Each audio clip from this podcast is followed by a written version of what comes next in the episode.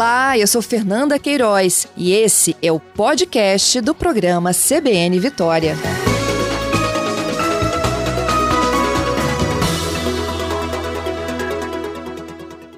Vocês têm participado conosco e perguntado qual é a grande diferença dessa vacina em dose única que efetivamente chega hoje ao Espírito Santo. A vacina da Janssen ela foi aprovada para uso emergencial né, pela Agência Nacional de Vigilância Sanitária em março ainda.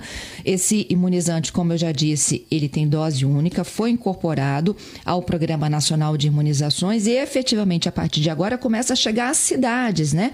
Já que há distribuição desse primeiro lote de um milhão e meio de doses dos 3 milhões que foram negociados pelo Ministério da Saúde. Tem notícias, inclusive, de hoje de que os, os, Estados Unidos vão doar também mais um grande lote de doses da Janssen para o Brasil. E aí a pergunta de todos vocês é: qual a diferença dessa vacina para as outras? Por que, que essa tem dose única? Qual é o efeito? Qual é a eficácia? Então, para participar conosco e esclarecer estas e outras dúvidas, já estamos ao vivo com o professor do Centro de Ciências de Saúde da UFES, professor imunologista, doutor Daniel de Oliveira. Bom dia, professor. Bom dia, Fernanda. Bom dia a todos os ouvintes da CBN. É um prazer estar aqui. Eu é que agradeço mais uma vez a sua participação. Bom, professor, a expectativa é sobre a Janssen, né? O governo do estado já deixou uma orientação aí de que a circulação dessa dose deverá acontecer, desta, desse imunizante, deverá acontecer nos municípios mais próximos da Grande Vitória. Essa estrutura, inclusive, ela foi montada inicialmente com aquela preocupação de que a vacina ia vencer, não é isso? Daqui a três, quatro dias. Sim, é, essa é uma informação importante. Né? A vacina ela teve o prazo de validade estendido pela Anvisa. É importante a gente dizer que essa extensão do prazo não compromete de maneira alguma a qualidade da vacina.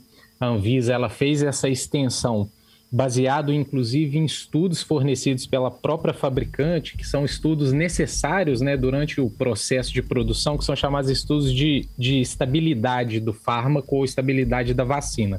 Então, basicamente, eles congelam a vacina por um período e vão descongelando de tempos em tempos e analisando né, se aquele imunizante apresenta ainda as mesmas características que vão induzir a proteção e as mesmas características físicas e químicas. Então, baseado nesses estudos, a Anvisa é, estendeu o prazo isso também foi feito pela, pelo FDA, que, é a, que seria a Anvisa americana. Então, a vacina, mesmo com a extensão do prazo, ela apresenta bons resultados. Uhum. O que difere ela das demais para que ela seja dose única? É, hoje a gente tem, tem uma gama de vacinas no mercado, né, Fernanda? O que acontece com a vacina é, da Janssen? Ela tem uma tecnologia muito semelhante à tecnologia da AstraZeneca que, que a gente já vem aplicando aqui amplamente no país e também uma tecnologia semelhante à que existe na vacina russa, né, que é a vacina da Sputnik V. Ela é uma vacina formada ou que tem na sua composição um adenovírus, que é o vírus da gripe, que carreia, né, que transporta o antígeno do SARS-CoV.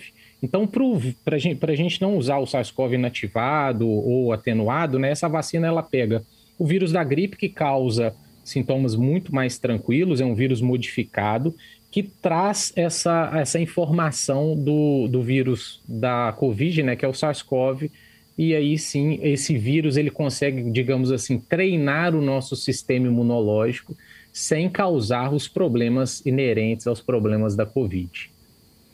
Ele treina é, para que a gente agora, se defenda, desculpa, é isso? É, não, oi, desculpa? Não ele ouvi. treina o nosso sistema imunológico para que comece a se defender. Sim, exatamente. É basicamente é o que as vacinas fazem, né? As vacinas elas causam aqueles estímulos iniciais para o sistema imunológico se diferenciar e aí essa diferenciação vai promover a produção daquelas ferramentas, né, daquelas armas que vão de fato atuar diretamente contra o vírus. Uhum. Tecnicamente também, professor, ela sai mais em conta por ser dose única? Não, o, o que acontece, o, não existe uma relação entre uma dose ou duas doses com o preço. O preço ele está muito mais associado àqueles componentes, né, ou ao custo dos componentes que são incluídos na formulação. Então, basicamente, essa vacina ela apresenta preços muito semelhantes aos praticados no mercado e vistos com a vacina da, da AstraZeneca, por exemplo. Uhum. Mas a logística, enfim, né? Ela é de uma única vez. É, nesse ponto, essa vacina ela apresenta vantagens absurdas, né? A gente, a gente ter uma vacina que pode ser utilizada em uma única dose isso tem, além do, da diminuição dos custos de logística, de armazenamento da vacina, ainda tem outros impactos que a gente pode, pode dizer né, que são impactos importantes para aderência às vacinas ou das pessoas à campanha de vacinação. O indivíduo ele não precisa voltar para tomar uma segunda dose, ele toma aquela dose e ele já fica, de, de certo modo, né, imunizado e protegido. Entendido. É, professor, voltando à questão da validade, né, que foi o nosso primeiro tema aqui, a preocupação de liberar logo essas doses no braço da população, é, por que, que é, é permitido, então, essa flexibilidade? Por que, que já não sai com, com, com, da fábrica com essa autorização? É, essa, essa é uma pergunta muito importante, Fernanda. O que acontece? Quando o, a fabricante produz a vacina, a, a fabricante ela acompanha, né, ela faz estudos observacionais sobre as eficácias, mas também sobre a qualidade dessa vacina. Então, não tem como ela já fazer uma liberação para um ano, dois anos, ou seja, até prazos menores, principalmente pelo fato dela precisar analisar de tempos em tempos aqueles lotes que vêm sendo liberados. Então, os prazos de validade são feitos é, ou são, são colocados de, de modo muito mais curto para que seja estendido à medida que haja necessidade ou à medida que esses estudos vão sendo prolongados. Uhum. A possibilidade dela de, de, de, armazenamento é de três meses. A possibilidade de armazenamento são de três meses. Basicamente, esses estudos eles, eles usam né, é, períodos maiores até, de quatro meses e meio mas a, ah, nesse caso ela foi prorrogada por três meses, uhum. ou seja, dentro desse prazo já pré-estabelecido. E quem tomar esta vacina, mesmo depois do dia 27, não tem prejuízo algum? De maneira alguma. É, todas essas modificações, né, ou todos os critérios foram respeitados, baseados em estudos é, produzidos pela própria farmacêutica, que são oferecidos para as agências reguladoras, para que elas sejam validadas, né, credenciadas para uso nos países. E esses estudos apresentaram né, todas as evidências de que nenhuma alteração implicaria na perda da qualidade. Uhum. A gente já sabe qual é a eficácia, qual é a proteção que ela permite? Essa vacina, ela tem, ela, os estudos apresentados pela farmacêutica é, foram inclusive publicados numa, numa, na principal revista clínica do mundo, a chamada de New England uh, Journal of Medicine, é, é uma revista de medicina, é, em abril agora desse ano. Ela apresentou uma eficácia global de 66%. Mas tem outros números que, que nos chamaram atenção né, dentro da, da comunidade científica e que nos deixaram muito animados que não são, não foram os números relacionados somente à eficácia global, mas os números em relação à proteção contra o agravo, né, as fases mais severas ou as, as características clínicas mais severas da Covid.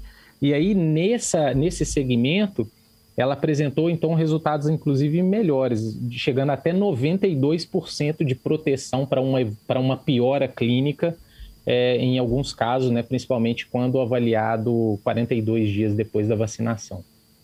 42 dias depois? Depois da vacinação.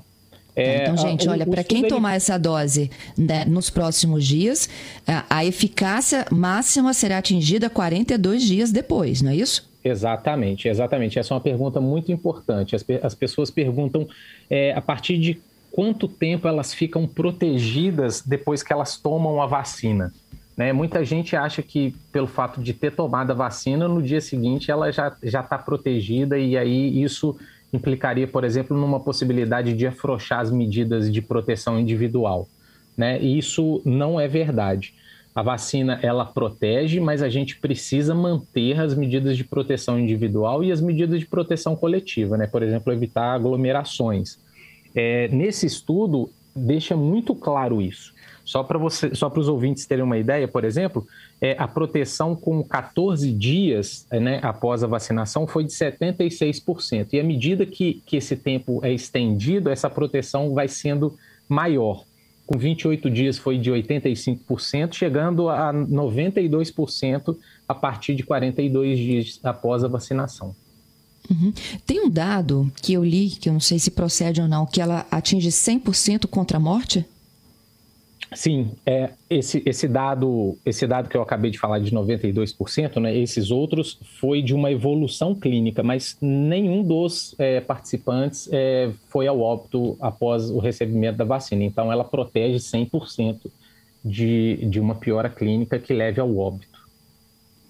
Do ponto de vista aí da pesquisa, professor, ela é a que tem maior eficácia, então? Quando a gente pensa aí, né, que a forma mais grave é a morte? Ô, Fernanda, é, a gente não pode pensar, por exemplo, é, a gente não, não, não pode imputar a que seja melhor ou pior baseado nesses números que as farmacêuticas é, fornecem. Né? Muita gente também tem feito esse questionamento, né? que acaba sendo muito natural, porque a gente tem esses números ah, da Coronavac, os números da AstraZeneca, diferentes números, e aí a gente tende a, a, comparar as porcentagens de proteção inferindo que a que tem maior porcentagem de proteção é a que é melhor em detrimento à outra. É, isso não, não é verdade, a gente não pode fazer esse tipo de comparação, porque as vacinas elas foram feitas e testadas em momentos diferentes, usando grupos populacionais diferentes. Para que uhum. a gente pudesse fazer uma comparação entre elas, elas teriam que ser testadas naquele mesmo segmento populacional, naquele mesmo momento. Aí sim a gente pode dizer que a vacina A é melhor que a B, que é melhor que a C.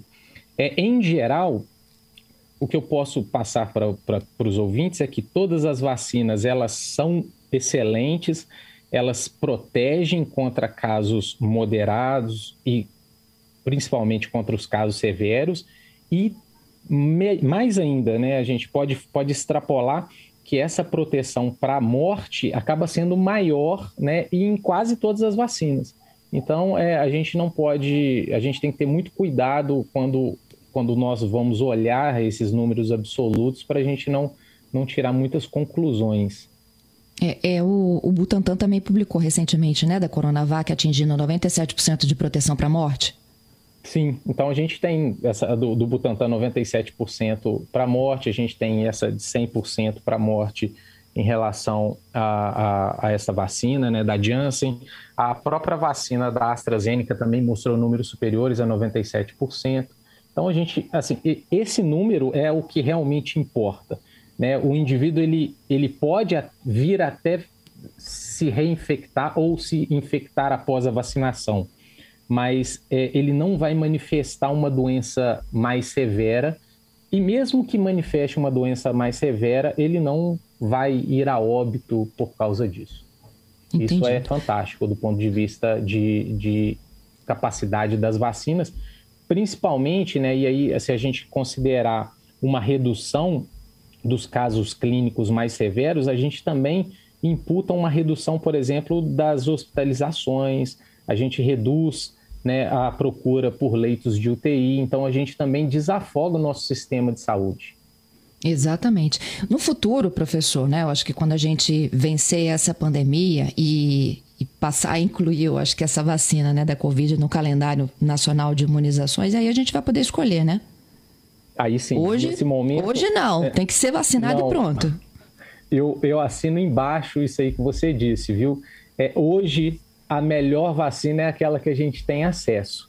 É, a gente tem que, tem que acreditar na vacina, independente da fabricante, independente da origem, independente de qualquer preferência de marca. Né? Todas as vacinas elas se mostraram eficazes, elas se mostraram seguras, né? ninguém teve nenhum efeito adverso severo além do esperado pelas fabricantes. Então a gente tem que acreditar nisso, levantar nossa blusa e, e, e partirmos para a vacinação. É isso. Professor, quando o senhor falou um pouquinho de, de que ela segue um, meio que o, o, ritual da AstraZeneca, é, os efeitos colaterais são semelhantes também? Sim, os efeitos colaterais são semelhantes, é, inclusive compartilhados por todas as vacinas, nem, nem somente aquelas que apresentam as mesmas tecnologias. E esses, esses efeitos colaterais são os esperados, inclusive, para qualquer tipo de vacina, mesmo vacinas que não sejam relacionadas à Covid. Então, a gente tem dores locais, inchaço, vermelhidão, é, pode haver alguma manifestação sistêmica, como febre, né, ou, ou indisposição, mas isso tudo está dentro do esperado. Isso passa em menos de 48 horas? Em geral, tem, tem passado em 48 horas. Uhum. Professor, queria aproveitar a tua gentileza aqui para deixa eu comentar comigo também, é, sobre essa, esses estudos que já estão sendo feitos né, em, em, outros países, de misturar dose de um com dose de outra. Olha, é, é, é, essa é uma outra, é um outro ponto que inclusive vem nos preocupando da academia. É, o que acontece? É, a prática de vacinas com doses é, diferentes, isso não é incomum. Inclusive, a gente tem dentro do nosso próprio calendário nacional de vacinação a vacina da polio, que é feita a primeira dose com uma formulação, né? por exemplo, a, a vacina oral, e a segunda dose a vacina parenteral, por exemplo. Né, que é aquela intramuscular, é a vacina do Zé uhum. Gotinha, né? A gente toma a vacina oral e depois uma vacina intramuscular. Isso não é uma prática é, que não vem sendo aplicada. A questão é que para a Covid não existem evidências científicas, não, não há nenhum estudo publicado que mostre que essa mistura promova respostas protetoras e, e duradouras nos indivíduos. Então, nós vemos com um, uma certa preocupação esse tipo de prática, até que de fato apareça algum estudo mostrando evidência, um estudo bem feito, seguindo os critérios científicos, mostrando que de fato essa, essa mistura de doses não influencia, não altera a capacidade das vacinas em induzir respostas protetoras. Até lá, ao meu ver, isso é um erro de protocolo. Ok. É, a Bruna aqui, olha, pedindo para a gente repetir a eficácia da Janssen. A gente falou do 100% para morte, né? Dos pesquisados, não houve nenhum óbito depois da imunização com a Janssen. Mas a eficácia geral dela, professor, é de 60 e poucos por cento? É 66%, girou em torno de 66%. Isso levando em consideração todos os espectros é, de manifestações. Então, aqueles indivíduos que não apresentaram sintomas, aqueles que apresentaram sintomas leves, aqueles que apresentaram sintomas moderados e severos. Então, quando a gente bota todo mundo no mesmo pacote, é, essa, essa eficácia global tende a ser menor, né? Foi de 66%. Entendido. É, eu acho que uma outra dúvida também da população é se a gente de fato vai precisar de se imunizar mais vezes. Isso já está claro para vocês, imunologistas? Essa é uma outra pergunta de um milhão de dólares, né, que é o 20 fez. Mas, professor, a gente vai ficar rico, hein? É, não, sempre, sempre aparece uma pergunta de um milhão de dólares aqui. E é muito bom, porque faz realmente, é, procede muito e é. E essa pergunta é uma pergunta que é compartilhada por nós, cientistas. Né? Nós não sabemos. Até agora, todas as vacinas elas, é, elas se mostraram eficazes né, em todas as situações, incluindo contra as novas variantes. A gente não sabe se, se vai surgir uma nova variante capaz de causar doença mesmo em indivíduos vacinados, por exemplo.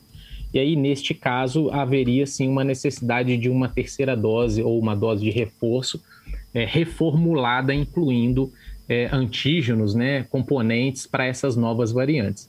Mas até o momento, as evidências apontam que não.